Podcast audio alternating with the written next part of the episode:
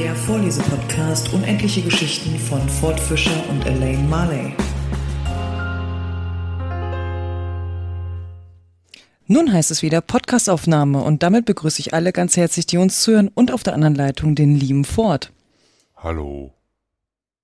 Ein bisschen mehr, mehr Begeisterung da drüben. Hallo. Ja, das geht schon besser. Und jetzt geht's bestimmt noch mal eine Stufe besser. Komm. Hallo ihr da draußen und hallo liebe Elaine. Hi. Das war doch mal akzeptabel. Sehr schön. Und was soll ich jetzt davon rausschneiden? Äh, das überlasse ich dir. Komm, es ist unsere elfte Episode und ich habe nur noch zwei Kapitel. Jetzt geht dir langsam der Stoff aus, meinst du? Ja. Ja, so ist das bei Drogensüchtigen. Wenn die keinen Stoff mehr haben, werden die ganz nervös. Dann verlassen wir Alice im Wunderland. Erstmal begeben wir uns ja noch da rein. Ja, Endspurt. So, klein, kleiner Endspurt. Weil Kapitel 11. Aber ich merke schon, du kannst es kaum erwarten, bist ganz hippelig auf dem Stuhl. Hast Und du möchtest dich Kamera installiert? Immer. Das merkst du erst jetzt in der elften Episode. Nein, aber damit du auch ein richtig das gute Gefühl hast, worauf du dich jetzt im elften Kapitel einlässt, fange ich mal kurz an, wo wir beim letzten Mal geendet sind. Gut, okay, alle, die das zehnte Kapitel überlebt haben, ich zieh den Hut. Also wirklich, ihr habt super geile Nerven, dass ihr euch das dann ja anhören durftet, wie ich paar Gesangseinlagen hatte. Komm, die AI, die AI hat's doch schön gerechnet. Ja, Wunder der Technik. Klang Gott, doch wohl Gott. hervorragend, fand ich. Fandest du es so wirklich? Ja, schön monoton, man konnte gut dabei einschlafen. Okay. Gut, wo waren wir stehen geblieben? Ach richtig, zehntes Kapitel. Da war ja Alice mit dem Greifen und der falschen Schildkröte unterwegs und haben sich dann den Hummertanz angeschaut und äh, das Hummerballett als solches. Und ja, als sie dann eigentlich wieder anfangen wollten, die zweite Figur zu wiederholen, schrie man, dass das Verhör begonnen habe und dann sind Alice, der Greif, losgelaufen, weggelaufen, und da startet das elfte Kapitel mit dem Titel Wer hat die Kuchen gestohlen? Der König und die Königin der Herzen saßen auf ihrem Throne, als sie ankamen und eine große Menge war um sie versammelt. Allerlei kleine Vögel und Tiere, außerdem das ganze Pack Karten. Der Bube stand vor ihnen in Ketten, einen Soldaten an jeder Seite, um ihn zu bewachen. Dicht bei dem König befand sich das weiße Kaninchen, eine Trompete in einer Hand, in der anderen eine Pergamentrolle. Im Mittelpunkt des Gerichtshofes stand ein Tisch mit einer Schüssel voller Torten. Sie sahen so appetitlich aus, dass der bloße Anblick Alice ganz hungrig darauf machte. Ich wünschte, sie machten schnell mit dem Verhör und reichten die Erfrischung herum. Aber dazu schien wenig Aussicht zu sein, so dass sie anfing, alles genau in Augenschein zu nehmen, um sich die Zeit zu vertreiben. Alice war noch nie bei einem Gerichtshofe anwesend, aber sie hatte in ihren Büchern davon gelesen und bildete sich was Rechtes darauf ein, dass sie alles, was sie dort sah, beim Namen zu nennen wusste. Das ist der Richter, sagte sie für sich, wegen seiner großen Perücke. Der Richter war übrigens der König, und er trug die Krone über der Perücke. Es sah nicht aus, als sei es ihm bequem, und sicherlich stand es ihm nicht gut. Und jene zwölf kleinen Tiere, da sind vermutlich die Geschworenen, dachte Alice. Sie wiederholte sich selbst, dies Wort zu zweimal oder dreimal zu sagen, weil sie so stolz darauf war. Denn sie glaubte, und das mit Recht, dass wenig kleine Mädchen ihres Alters überhaupt etwas von diesen Sachen wissen würde. Die zwölf Geschworenen schrieben alle sehr eifrig auf Schiefertafeln. Was tun Sie? fragte Alice den Greifen ins Ohr. Sie können ja noch nicht.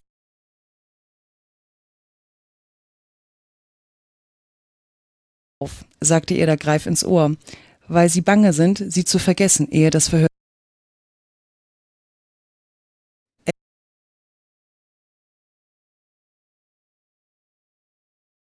Im Saal.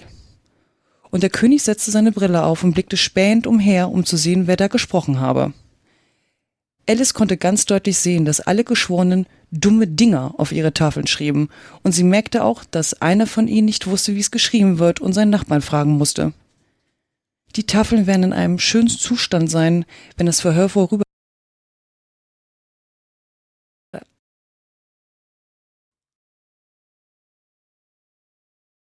des Saals gelangte dicht hinter ihn und fand sehr bald eine Gelegenheit, den Tafelstein vorzunehmen – Sie hat es so schnell getan, dass der arme kleine Geschworene, es war Wabbel, durchaus nicht begreifen konnte, wo sein Griffel hingekommen war. Nachdem er ihn also überall gesucht hatte, musste er sich endlich entscheiden,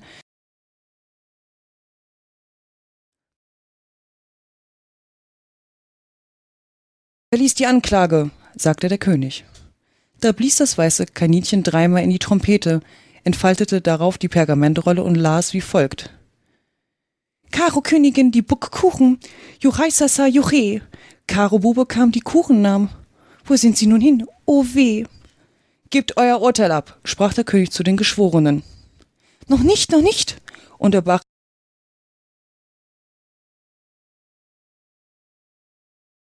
sagte der König, worauf das Kaninchen dreimal in die Trompete blies und ausrief Erster Zeuge. Der erste Zeuge war der Hutmacher. Er kam herein, eine Tasse in einer Hand und in der anderen ein Stück Butterbrot haltend. Ich bitte um Verzeihung, Eure Majestät, dass ich das hier mitbringe, aber ich war nicht sollen.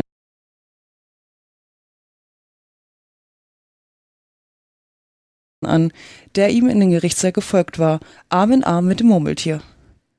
Vierzehnten März, glaube ich, war es, sagte er. Fünfzehnten, sagte der Faselhase. Sechzehnten, fügte das Murmeltier hinzu.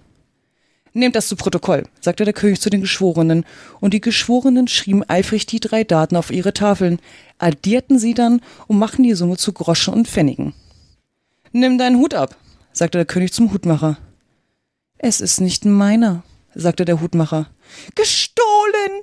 rief der König zu den Geschworenen gewendet aus, welche sogleich die Tatsache notierten. Ich halte sie zum Verkauf, fügte der Hutmacher als Erklärung hinzu. Ich habe keinen eigenen, ich bin der Hutmacher. Da setzte sich die Königin die Brille auf und fing an, den Hutmacher scharf zu beobachten,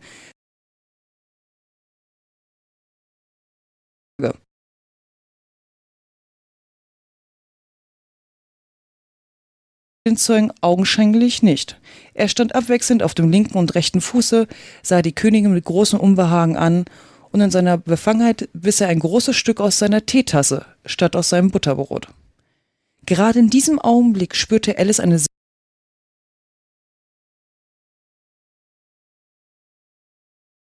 Sie fing wieder an zu wachsen und sie wollte sogleich aufstehen und den Gerichtshof verlassen, aber nach weiterer Überlegung beschloss sie zu bleiben, wo sie war, solange sie Platz genug hatte.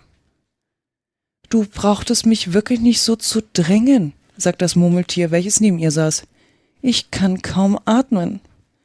Ich kann nichts dafür, sagte Alice bescheiden. Ich wachse. Du hast kein Recht dazu, hier zu wachsen, sagt das Murmeltier. Ach, rede nicht solchen Unsinn, sagte Alice dreister. Du weißt recht gut, dass du auch wächst. Ja, aber ich wachse im vernünftigen Maßstabe, sagte das Murmeltier nicht auf so lächerliche Art. Dabei stand es verdreißlich auf und ging an die andere Seite des Saals. Die ganze Zeit über hatte die Königin unablässig den Hutmacher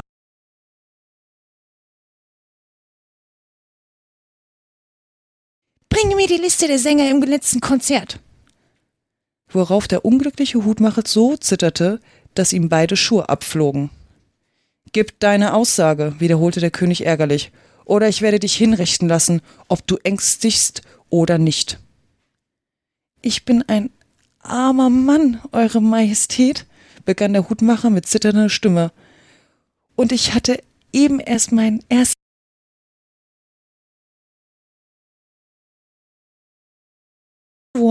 und es Teller und Töpfe in den Tee schneite.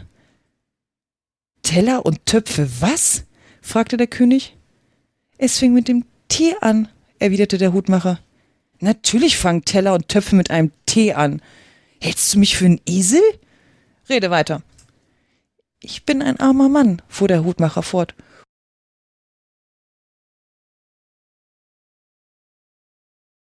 Fasehase schnell. Du hast's wohl gesagt, rief der Hutmacher. Ich leugne es, sagte der Fasehase. Er leugnet es, sagte der König. Lass den Teil der Aussage fort. Gut, auf jeden Fall hat's das Murmeltier gesagt, fuhr der Hutmacher fort, indem er sich ängstlich umsah, ob es auch leugnen würde. Aber das Murmeltier leugnete nichts, denn es war fest eingeschlafen. Dann, sprach der Hutmacher weiter, schnitt ich noch etwas Butterbrot. Aber was hat das Murmeltier gesagt? fragte einer der Geschworenen. Ach, das ist mir ganz entfallen, sagte der Hutmacher. Aber es muss dir wieder einfallen, sagte der König, sonst lasse ich dich köpfen. Der unglückliche Hutmacher ließ Tasse und Butterbrot fallen und ließ sich auf die Knie nieder. Ich bin ein armseliger Mann, Eure Majestät, fing er an. Du bist ein sehr armseliger Redner, sagte der König. Hier klatschte eins der Meerschweinchen Beifall, was sofort von den Gerichtsdienern unterdrückt wurde.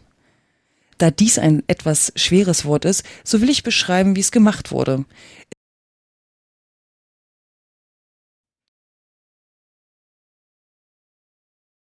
Unten und dann saßen sie darauf.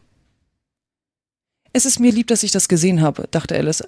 Ich habe so oft in der Zeitung am Ende eines Verhörs gelesen, das Publikum fing an, Beifall zu klatschen, was aber sofort von den Gerichtsdienern unterdrückt wurde, und ich konnte bis jetzt nie verstehen, was das bedeutete. Wenn dies alles ist, was du zu sagen hast, so kannst du abtreten, fuhr der König fort. Ich kann nichts mehr abtreten, sagte der Hutmacher. Ich stehe so schon auf den Strümpfen. Dann kannst du abwarten, bis du wieder gefragt wirst, erwiderte der König. Hier klatschte das zweite Meerschweinchen und wurde unterdrückt. Ha, nun sind die Meerschweinchen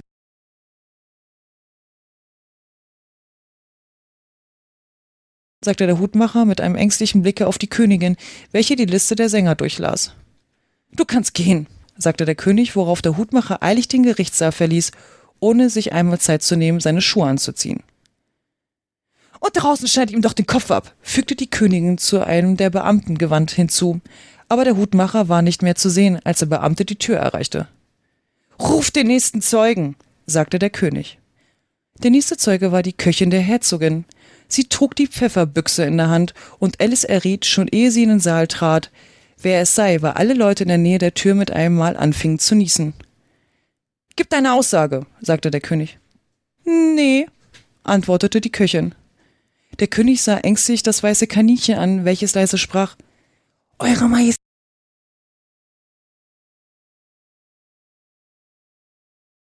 sagte der König trübsinnig, und nachdem er die Arme gekreuzt und die Augenbrauen so fest zusammengezogen hatte, dass seine Augen kaum mehr zu sehen waren, sagte er mit tiefer Stimme Wovon macht man kleine Kuchen? Pfeffer hauptsächlich, sagte die Köchin. Sirup, sagte eine schläfrige Stimme hinter ihr. Nehmt das Murmeltier fest, heulte die Königin. Köpft dieses Murmeltier, schafft dieses Murmeltier aus dem Saale, unterdrückt es, kneift es, brennt ihm den Bart ab.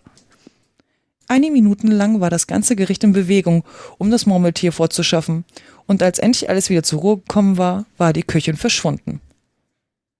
Schadet nichts, sagte der König und sah aus, als falle ihm ein Stein vom Herzen. Ruft den nächsten Zeugen. Und zu der Königin gewandt, fügte er leise hinzu, Wirklich, meine Liebe, du musst das nächste Kreuzfeuer übernehmen. Meine Arme sind schon ganz lahm. Alice beobachtet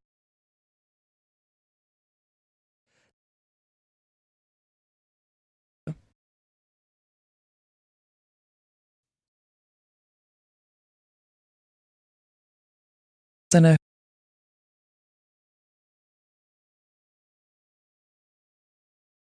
die Stimmen immer machst und ich liebe den Faselhasen, wie schön der lispeln kann. der wieder alles Ja, dann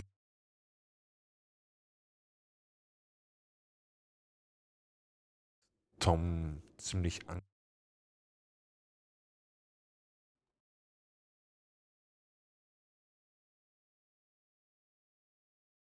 von seiner geheimen Erregung abgezogen hatten, war, dass er einen neuen und wichtigen Gegenstand des Interesses fand. Becky Thatcher hatte aufgehört, zur Schule zu kommen. Tom hatte mehrere Tage mit seinem Stolz gekämpft und versucht, sie unter den Wind zu bekommen, aber vergeblich. Er ertappte sich dabei, wie er um ihres Vaters Haus herumstrich, nachts, und sich dabei sehr unglücklich fühlte. Sie war krank, wie wenn sie sterben musste. In dem Gedanken war Verzweiflung. Er hatte kein Vergnügen mehr am Kriegsspielen, nicht einmal mehr in seinem Piratenberuf. Der Glanz des Lebens war dahin, nichts als Finsternis war geblieben. Er ließ seinen Reifen liegen und seinen Bogen. Er hatte keinen Spaß mehr daran. Seine Tante war beunruhigt. Sie fing an, allerhand Medizinen an ihm zu probieren. Sie gehörte zu den Leuten, die auf jede Medizin schwören und alle neu erfundenen Heilmethoden. Sie war unermüdlich in ihren Experimenten. Sobald sie von etwas Neuem in der Branche hörte, brannte sie darauf, es zu probieren. Nicht an sich selbst, denn sie war nie leidend, aber am ersten Besten, der ihr in die Hände fiel. Sie war Abonnentin sämtlicher Heilzeitschriften und jedes gedruckten wissenschaftlichen Betruges, den größten Unsinn mit dem nötigen feierlichen Ernst vorgetragen, nahm sie wie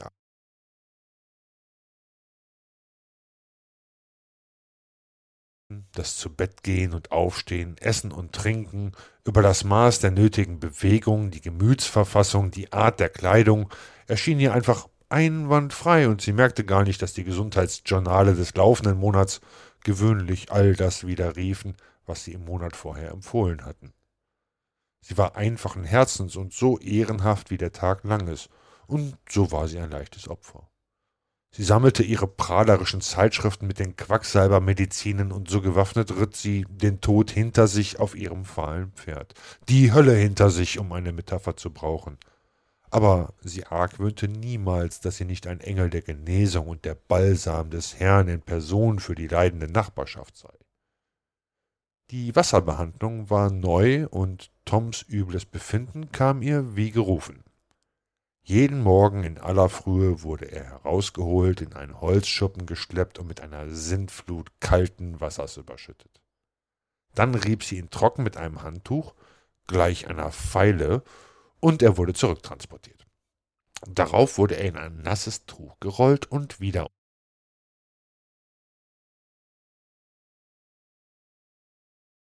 Ihre Schmutzflenken drangen durch alle Poren heraus, wie Tom sagte.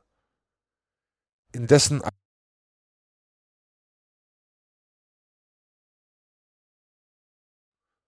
Sie fügte heiße Bäder,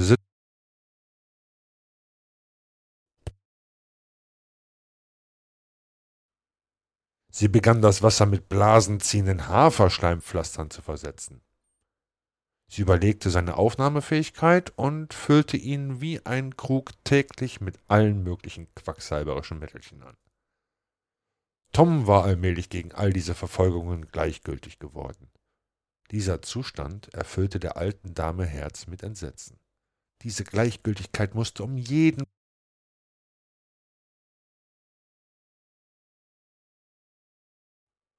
Sie ordnete sofort täglich ein Lot an. Sie versuchte es selbst und war sehr befriedigt davon. Es war wie Feuer in flüssiger Form. Sie ließ die Wasserkur und alle anderen Methoden und beschränkte sich auf den Schmerztöter. Sie gab Tom einen Teelöffel und wartete ängstlich auf die Wirkung. Ihre Unruhe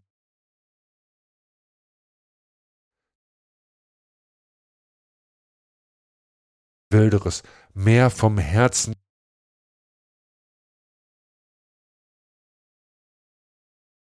Tom fühlte, dass es Zeit war, aufzuwachen. Diese Lebensweise hätte ja ganz romantisch sein können, aber nach geradezu anstrengend und zu eintönig. So grübelte er über die verschiedenen Pläne seiner Befreiung und verfiel schließlich darauf, sich als Freund des Schmerzentöters zu bekennen. Er verlangte so oft danach, dass er lästig wurde und seine Tante ihm schließlich befahl,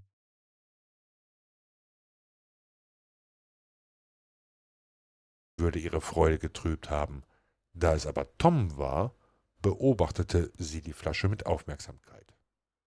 Sie fand, dass die Medizin beständig weniger wurde, ihr fiel aber nicht ein, dass der Junge eine Bodenritze im Speisezimmer damit anfüllte.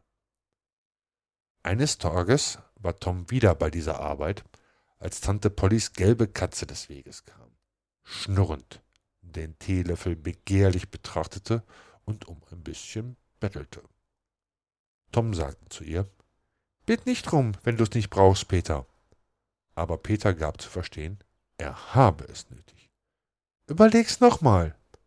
Peter blieb dabei. Na, du hast drum gebeten, und ich will's dir geben. Aber wenn's dir nicht gefällt, darfst du niemand Vorwürfe machen.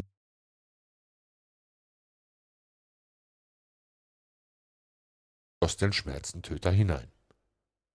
Peter machte einen Riesensatz in die Luft, stieß ein Kriegsgeheul aus und fuhr immer rund im Kreise herum.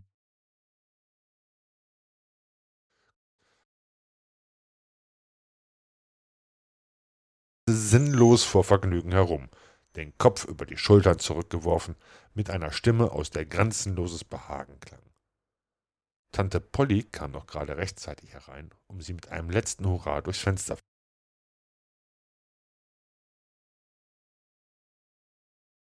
über ihre Brillengläser hinwegschauend. Tom lag auf der Erde und krümmte sich vor Lachen. Tom, was um Himmels willen fehlt der Katze? Ich weiß nicht, stöhnte der Junge. So was habe ich doch noch nicht gesehen. Was kann sie haben? In der Tat. Ich weiß nicht, Tante. Katzen tun immer so, wenn sie vergnügt sind. Tun sie? Wirklich? Es war etwas in dem Ton, was Tom stutzen machte. Hm, naja, das heißt, ich meine, sie tun's. Du meinst? Hm, ja. Die alte Dame bückte sich, Tom wartete mit ängstlichem Interesse. Zu spät entdeckte er ihre List. Der Griff des Teelöffels war unter der Tischdecke sichtbar. Tante Polly zog ihn heraus und hielt ihn in die Höhe. Tom fuhr zusammen und senkte die Augen. Tante Polly hob ihn an dem gewöhnlichen Henkel, seinem Ohr, in die Höhe und klopfte ihm mit ihrem Fingerhut tüchtig auf den Kopf. Nun sag mal, wozu musst du das arme Tier so quälen? Ich hab's aus Mitleid getan, weil sie keine Tante hat. Hat keine Tante. Hans, na, was hat das hier zu tun? Ne Menge, denn hätt sie eine gehabt, so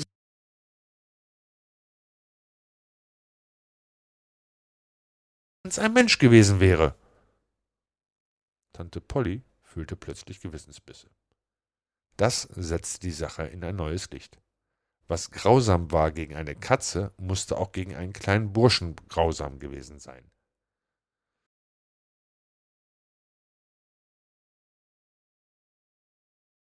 Die Hand auf Toms Kopf und sagte freundlich Ich hab's gut gemeint, Tom. Und Tom, es hat dir genützt. Tom schaute zu ihr auf mit ein bisschen Schelmerei in seinem Ernst und sagte Ich weiß wohl, Tante, dass du's gut meintest. Und ich meinte es auch gut.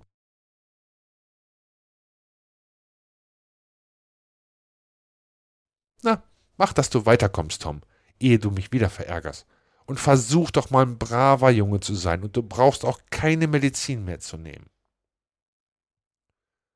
Tom kam sehr frühzeitig zur Schule.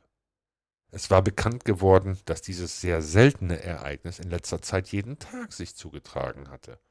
Und dann, wie seit kurzem stets, lungerte er am Tor des Schulhofs, statt mit seinen Kameraden zu spielen.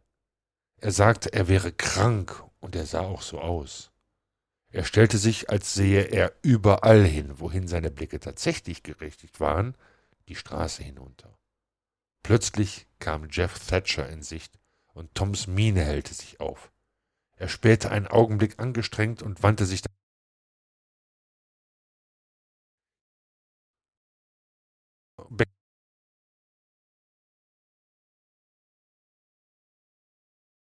Tom wartete und wartete, hoffend, sobald ein wehender Rock in Sicht kam und die Inhaberin desselben verwünschend, sobald er sah, dass es nicht die rechte war. Schließlich erschienen keine Röcke mehr, und er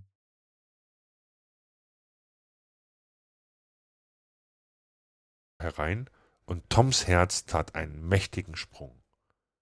Im nächsten Moment war er draußen und schoss drauf los wie ein Indianer, springend, lachend, bubenstoßend, mit Risiko von Leib und Leben über den Zaun setzend, Purzelbäume machend, auf dem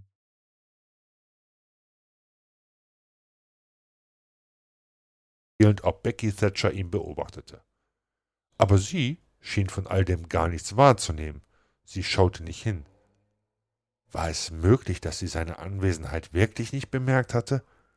Er betrieb seine Kunststücke in ihrer unmittelbaren Nähe, fuhr ein Kriegsgeheul ausstoßend um sie herum, schlug einem Jungen die Mütze herunter, schleuderte sie auf den Schulhof, brach durch eine Gruppe, sie nach allen Richtungen auseinandersprengend und fiel dabei selbst gerade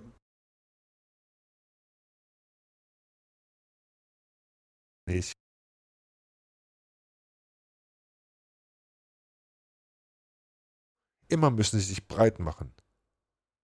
Tom wurde blutrot. Er rappelte sich auf und trollte davon.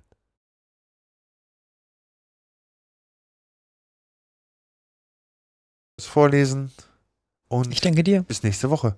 Bis dann. Tschüss. Ciao.